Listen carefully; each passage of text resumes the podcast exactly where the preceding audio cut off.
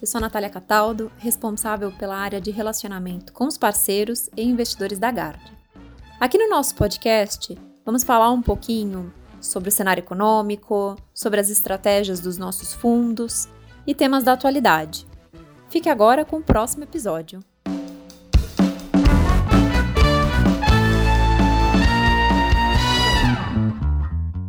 Oi, eu sou Marcelo Jufrida e esse é mais um episódio do podcast da Gard. Recebemos hoje o gestor de renda variável da GARD, Eduardo Biancheri, e o analista Rafael Orvax, para explicar os fundamentos da tese de investimento no setor de saúde, em especial de uma empresa do segmento que faz parte do nosso portfólio. Estão juntos comigo também o João Paulo e a Luísa, da equipe de clientes da GARD. Eduardo, tudo bem? Tudo bem, Gil? Obrigado pela presença hoje. Então, falando aí do setor de saúde, né, como é que a pandemia afetou é, esses prestadores de serviços. Na sua visão, quais são as perspectivas aqui para frente com esse avanço aí da vacinação? Legal. Primeiro, vou dar boa tarde aí para todo mundo, Rafa, Gil, Luísa, João. Falando um pouco, endereçando um pouco as dúvidas, a gente viu uma dinâmica bem diferente em 2020 e 2021, né? O que você teve em 2020 na primeira onda foi a ANS, quer dizer, o órgão regulador, cancelando qualquer consulta, cirurgia eletiva, né? E o que que isso se traduz na dinâmica da indústria? Que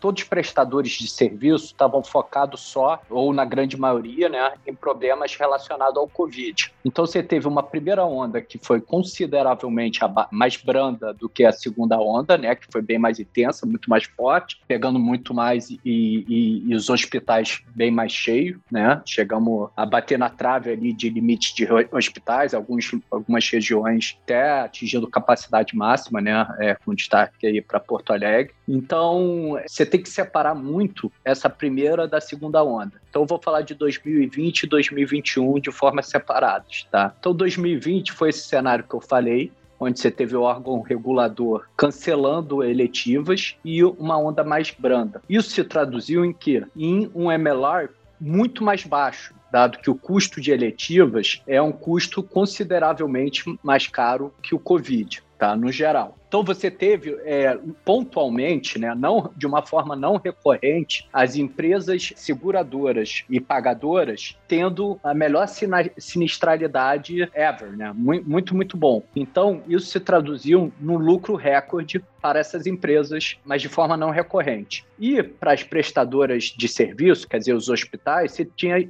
exatamente a situação oposta. Você tinha os hospitais todos ocupados só por Covid que do lado delas, né, elas são veem a hospitalização como receita, diferente da pagadoras que é um custo, com tickets consideravelmente mais baixos. Então foi um cenário de pouco resultado. Isso eu estou falando para a indústria como toda. É claro que cada empresa tem o seu específico, mas um ano de pouco resultado para as fornecedoras de serviço ou os hospitais. Tá? Então, isso é o ano de 2020. O ano de 2021, você teve um cenário bastante diferente. Você teve uma segunda onda consideravelmente mais forte, o sistema com taxas mais cheia, e com os eletivos que não foram cancelados. É claro que foram sinalizados de evitarem, mas não foi cancelado. Então, isso mudou totalmente a dinâmica, porque esse cenário é um cenário muito positivo para o prestador de serviço, onde você está com o teu limite alto, né? Então, tua ocupação está alta, você está recebendo bastante receita e também está recebendo receita de, das eletivas. E do lado do pagador, da seguradora, você tem o inverso. Você tem teu MLR, a tua teu custo, né, teu loss ratio, que é praticamente o, o que, que você tem que pagar pelo serviço prestado, explodindo, muito muito forte, o maior dos últimos anos pelo fator Covid, mais eletivas não canceladas. Tá? Então foram cenários bem diferentes, onde em um ano você teve o prestador de serviço se prejudicando e no outro no ano seguinte se beneficiando muito e vice-versa para a prestadora de serviço, tá? Isso é falando um pouco dos detalhes da indústria. Tá? Mas o que, que eu acho muito mais relevante que isso? Eu acho é, importante a gente olhar a floresta e não as árvores. Né? Esses detalhes que eu falei é discutir as árvores. A floresta, o que, que eu acho importante discutir aqui quando você olha de uma forma distante o que, que aconteceu no setor, né? Não distante em relação à profundidade de análise, mas de uma forma mais clara e sem os detalhes, né? Acho que teve algumas coisas importantes para falar aqui. Primeiro de tudo, o cerne da crise que a gente viveu no ano passado foi no setor de saúde. Então, quando a gente pega lá a Great Financial Crisis, né? Isso nasceu você pode falar do setor imobiliário, do setor é, financeiro. Então, assim, como que você ia sair dessa era uma grande dúvida e discutido por todo mundo. Tá? É claro que no pico da crise, ninguém sabia qual que ia ser a solução para uma crise de saúde que a grande maioria dos investidores nunca viveram. Mas, uma vez que a vacina foi descoberta, ficou claro que em algum momento você ia sair. A pergunta era quanto tempo que ia demorar para fazer a produção para o mundo inteiro e especificamente para o Brasil, etc. Mas era dado que você ia sair. E era dado que você ia sair num, num prazo razoável, né? Porque a solução já tinha sido encontrada. Era mais uma questão de produzir em massa para poder atender. Então, isso é uma coisa que eu acho muito importante quando falo do setor, porque o problema do Covid é um problema diretamente que impacta a empresa que a gente vai falar hoje, né? Dado que é um problema de saúde, tá? Agora, o que, que a gente percebeu, é que eu acho que é o mais importante, como essas são aquelas empresas que a gente já mencionou nos podcasts passados, são o tipo de empresa que a gente gosta, que é empresa de qualidade, compounders, né? Quer dizer, o valor vem no tempo, tempo, todo ano ali com crescimento constante, até por ser um setor que a gente bota dentro da caixinha secular, né? Aquele setor que você olha 10, 20, 30 anos à frente e vai ter crescimento, você pode é, afirmar isso com bastante segurança, né? É um, um setor secular. O que a gente notou foi que quando você faz sensibilidade sobre esses impactos que a gente falou das árvores, seja na prestadora de serviço, seja na pagadora, um ou dois anos de muita mudança no MLR ou na taxa de ocupação impacta muito pouco o valor da empresa. Por quê? Porque são empresas compounders que durante anos vai, vão ter crescimento. Então, assim, um ou dois anos de resultado um pouco pior ou melhor por motivos pontuais, impacta muito, muito pouco o valor intrínseco da empresa. O quanto que a gente acha que aquela empresa vale.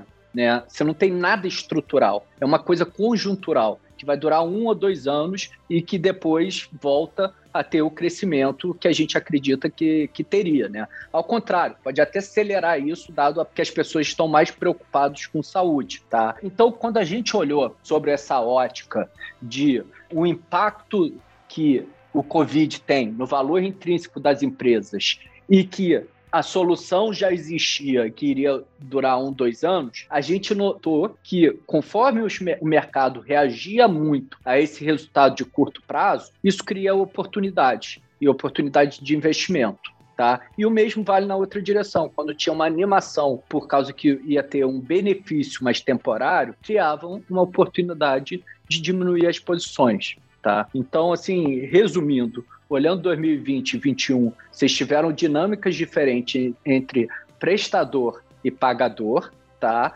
Mas o big picture é que a crise que começou nesse setor impacta muito pouco o valor da empresa. Perfeito, Eduardo, obrigado. Direcionando agora a pergunta para o Rafael e até pegando o gancho do Eduardo em relação aos comentários também sobre Reddor. Rafael, se você puder falar um pouco mais para a gente sobre o modelo de negócio da empresa, explicando os drivers para a empresa e a vantagem competitiva. Então, João, começando aqui pelos, pelos drivers aqui, tá? Eu comentei no, no último podcast que a gente falou de Apivida sobre a tendência circular, enfim, o envelhecimento da população, e a gente também é muito otimista, isso a equipe da GARD como um todo, em, em relação ao aumento de penetração dos planos de saúde, tá? E a, e a pandemia ela acaba acelerando isso, tanto com, com o plano de saúde passando na, na lista de prioridade, quanto por, uma possível aceleração do CAGED, a, a economia recuperando, e a gente segue construtivo nisso. Mas acaba que o, o ponto aqui, como a gente vai falar de Redditor, eu acho interessante a gente falar um pouco da que acaba sendo o drive para a empresa em relação ao hospital, tá? O Brasil hoje ele, ele tem uma penetração de dois leitos para cada 10 mil habitantes. Só para só ter um, um, efeito comparativo aqui, a OMS ela recomenda entre 3 a 5 como número ideal. E só também para comparar um pouco aqui, a Argentina tem 5 leitos para cada mil habitantes e a Europa está no patamar superior, tem países aí com, com 7, 8 ou 9.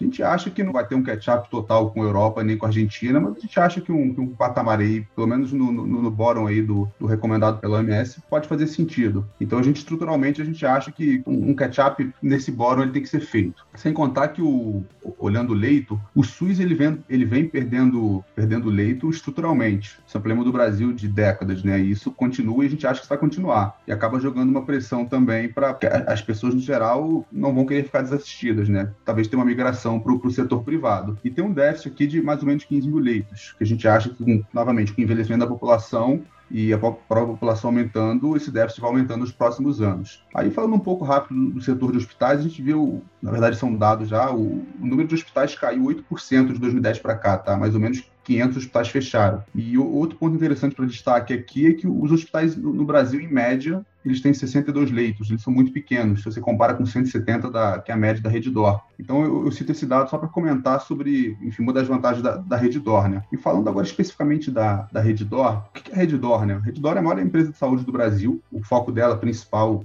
é o ramo hospitalar, né? praticamente todo mundo aqui conhece a Reddor, mas também tem que destacar que ela é líder em oncologia no Brasil, quatro, cinco vezes maior que o segundo player. Ela é o terceiro maior player em diagnósticos, ela fica só atrás do DAS e Fleury, então a gente está falando também de uma empresa bem grande que apresenta um, bom crescimento nesse segmento. E também destaco que eles têm uma participação majoritária na Qualicorp, eles têm um controle lá, a Qualicorp, para quem não sabe, é a maior administradora de, benefícios do país, né? enfim, eles são, são muito fortes na venda da adesão. Então, com isso, a Reddor ela consegue, de alguma forma, ter algum controle na venda Claro que não diretamente, mas, enfim, ela acaba, de alguma forma, tendo conseguindo participar um pouco disso. Então, a Rede Dólar tem um portfólio completo, ela não atua como operadora de saúde propriamente dita, não, não, tem plano de saúde, mas atua de alguma forma na venda. E se a gente fala de vantagem competitiva, o que, que, dá para destacar assim de, de cara, tá? Eles têm uma, uma marca muito, muito forte. Quem é do Rio de Janeiro, principalmente, sabe da, da força da marca. É, se você olha no Rio de Janeiro, quem for cotar um plano no, no plano premium, ou até um plano talvez mid para high, é praticamente impossível uma pessoa não, não, não ter interesse na esse plano não ter a rede DOR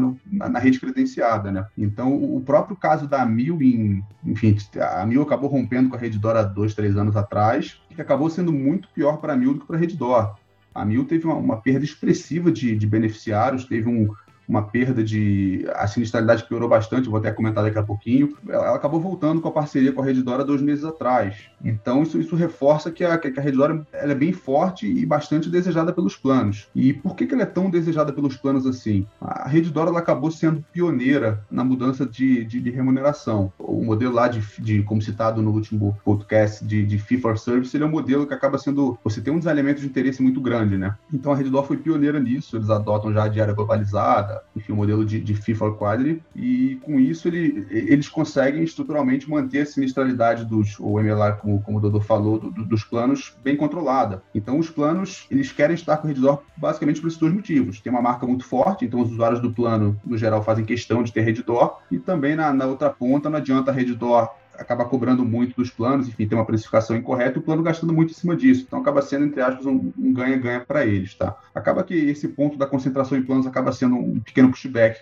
em relação à Reddor, porque você pega Strula e Bradesco, que são os maiores clientes aí, dá, dá mais de 40% da receita. Mas, novamente, a gente acha bem difícil no, segmento premium alguém hoje não ter a Reddor pela grande força da marca. Aí, o, alguns outros pontos aqui que a gente também acha que acaba sendo alguma vantagem competitiva. Ah, o management é, é muito, muito capacitado. A gente acha que provavelmente é o melhor management olhando o setor de saúde. Você pega todos os, sub, os subgrupos, oncologia, laboratórios, a rede hospitalar, todo mundo com com C-Level muito, muito capacitado e com, com track muito grande, todo mundo com, com bom background assim. E a própria Reddor vem performando bem em grande parte também por isso. Tá? Só para fins comparativos, a Reddor opera com a margem de aí na, na faixa dos 26%. O setor opera na faixa de 10, 11%. Se você pega até empresas mais estruturadas, poucos conseguem essa margem perto da Reddor, tá? Lembrando que, enfim, existem hospitais ou outros que dá para ter uma margem de 30, 35, mas lembrando que a gente está falando da Reddor aqui, que é uma empresa bem grande, né? Com, com mais de 50 hospitais. Então, a empresa tem uma margem de vida média de 26%, a gente acha um, um fato bem, bem interessante, tá? Legal, Rafael. Nos últimos anos, o setor passou por uma forte consolidação.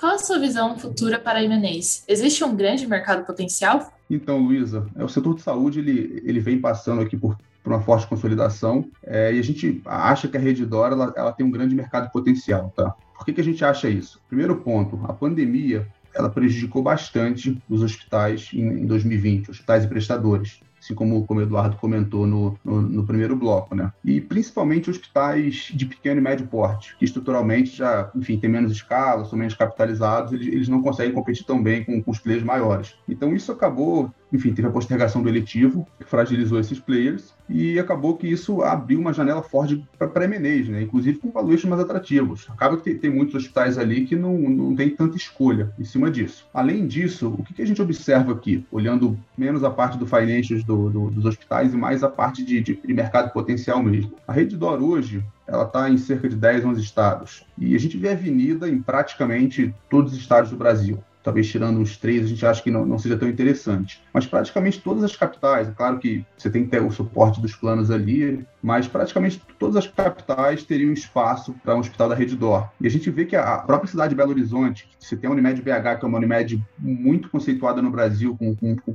muito bom, a Rede Dor foi e entrou. E, enfim, acabou fazendo M&A lá esse ano. Eles entraram lá e mostraram que, que, que vão entrar e, e, vão acabar explorando esse nicho. E a, além dessas capitais que a, gente, que a gente vê um potencial, a gente acha que cidades com mais de 300 mil habitantes, cidades médias para grande, elas podem também ser um, um mercado potencial interessante. E isso você acaba pegando muito também o gancho que a rede Dora é muito focada em alta complexidade. Então, essas cidades, claro que você não, tem como comparar o PIB dessas cidades com o PIB de São Paulo, com o PIB do Rio de Janeiro, mas você tem um, uma classe alta né, nessas cidades que acaba muitas vezes se deslocando para fazer tratamento em São Paulo, no Rio, que se o procedimento de alta complexidade estiver lá, essa pessoa pode ser atendida lá. E até porque para a pessoa é, é, fica sendo menos mais confortável ela, ela não ter que viajar. Então a gente vê com esse mercado de cidades médias barra grandes acima de 300 mil como um mercado endereçável, assim, principalmente Sudeste, bem interessante. E é claro que os planos precisam acompanhar, e a gente acha que isso também pode ser um, um drive para os planos mais mid barra premium subirem e acompanhar esse crescimento nessas regiões, mas as próprias Unimedes, no geral, têm, têm aceitado bem esse credenciamento. Claro que se for uma, uma Unimed totalmente verticalizada, talvez ela não aceite, mas aí tem que ter algumas discussões. Mas o, a própria entrada da, da Rede Dora em BH, ela mostrou que mesmo em, em locais dominados por Unimed, existe a... eles têm o interesse em entrar e a gente acha que eles vão continuar entrando e sustentando esse crescimento, tá? Outro ponto aqui falando, enfim, sobre M&A e mercado potencial, só para quantificar um pouco o crescimento da Rede Dor, tá? Eles tinham 15 hospitais em 2010, terminaram em 2020 com 51. E eles fizeram um follow, um follow em dezembro, um IPO em dezembro, um follow-on no, no, no, mês passado, agora em maio. Isso acaba que eles estão com, bastante caixa justamente para sustentar esse crescimento. Diferente de outras empresas, a Redditor, ela, até no IPO, ela deixou bem claro, ela, ela deu um plano de, de, de, expansão e um plano de M&A. Então, a empresa ela pretende adquirir, adquirindo aí cerca de mais ou menos mil leitos, olhando o stake próprio nos próximos 3, 4 anos. Só que a gente já está tá em junho e a empresa praticamente já bateu o valor dela de, de 2021. Então, para 2021 2022, a gente já considera nos nossos números um, um número acima de mil leitos por, por ano considerando M&A. E, novamente, o, o, falando, a gente viu o mercado potencial, eu acho que os M&As vão, vão, continuar ocorrendo e ela tem, enfim, ela tem, ela tem caixa para isso. É, se a gente olha Greenfield e Brownfield, ela também tem um plano bem robusto, que inclusive foi revisto agora no, no, no follow-on, que é um plano de até 2025 construir 6 mil leitos, que é um número impressionante. A gente acha que a empresa vai conseguir, mas não é um, um número fácil de se atingir. A gente acha que, claro que existe dificuldade, é um número bem ambicioso, mas dada a capacidade da empresa e o mercado potencial, a gente acha que a empresa é bem capaz de, de, de entregar isso. Tá? O que, que eu, até voltando no ponto de América, eu acho legal a gente falar. Tá? Acho que o, tem muito, muito rumor no mercado falando de, de, de, ativos hospitalares com valuations mais altos. Você teve a DASA vindo ao mercado há dois, três meses atrás. Você teve a Mater Dei, que, que veio ao mercado também há dois, três meses atrás. Tiveram outras duas, três empresas que andaram sondando o mercado e acabaram não vindo a mercado, que também iam se capitalizar, e todas com esse mesmo discurso de, de M&A. E muita gente achando que o, que o mercado está bem competitivo, que os valuations estão atrativos. A gente pensa um pouquinho diferente, tá? Acho que tem alguns pontos. No geral, os vendedores eles priorizam a Redditor, até porque alguns continuam no negócio, eles, dado que a, que a, Redditor tem um ótimo tracking de, de, de, integração e, enfim, captura de sinergia, eles preferem ficar na DOR. Isso acaba sendo um, um ponto. Então, tem essa preferência por vender para a DOR, até porque o, o vendedor se ele, como ele continua como acionista, às vezes é melhor você receber um pouquinho menos vislumbrando um crescimento futuro do que querer tudo de cara. Tem muito essa discussão. É, e outro ponto também, que a Redditor ela tinha dado um indicativo, treinado até o passado dela, do que ela pagaria por por leito nos MNEs, quanto custariam esses hospitais, e o que a gente tem observado é que ela está pagando menos. Ela está pagando menos, mesmo com, com, esse rumor no mercado de dos ativos estarem inflacionados. Então a gente vê com. A gente acha que, que ela vai continuar pagando mais barato, a gente acha que isso vai perdurar por um tempo, a gente acha que o mercado não está tão competitivo assim. A própria Redditor, como tem uma marca forte, ela praticamente pode tentar comprar, enfim, se, se, o hospital não quiser vender, ela pode, como ela tem, um, ela tem caixa, ela está disposta a fazer greenfield, ela pode fazer um, um, um greenfield lá desse hospital e acabar com todo o fluxo do hospital, por exemplo. Então, existem, existem outras formas ali que não é só uma negociação de, de, de bid, quem paga mais ou quem paga menos, acabam tendo outras coisas envolvidas ali, né? Então, o M&A acabou sendo a estratégia da Redditor para crescer junto com greenfields e brownfields, e até destacando um pouco como o M&A é importante, né? E, o, enfim, eles fazem o M&A, mas o principal ponto aqui que, que eles acabam, que o M&A acaba sendo importante, é porque praticamente sempre que eles compram um hospital, eles começam uma forte construção de leitos, né, que são, no caso dos brownfields ali, como forma de diminuir custo e ganhar escala. E acaba que a escala nesse, nesse business de hospital é fundamental. Então, um business muito de escala, e, e até comentei que a, que a média brasileira é de 61, 62 leitos para o hospital, a Reddor tem 170. Só que se você considera o que ela tem de brownfield para o hospital, esse número vai para 250. Então, a gente está falando de hospitais aí cerca de quatro vezes maiores, quatro vezes maior do que a, do que a média brasileira. Então, a, acaba que a escala ela é muito importante nesse business, né? Então, a, a gente acha que a Reddor vai seguir nessa janela de consolidação, vai conseguir entregar seu plano robusto e, e aproveitando esse, esse mercado potencial aí.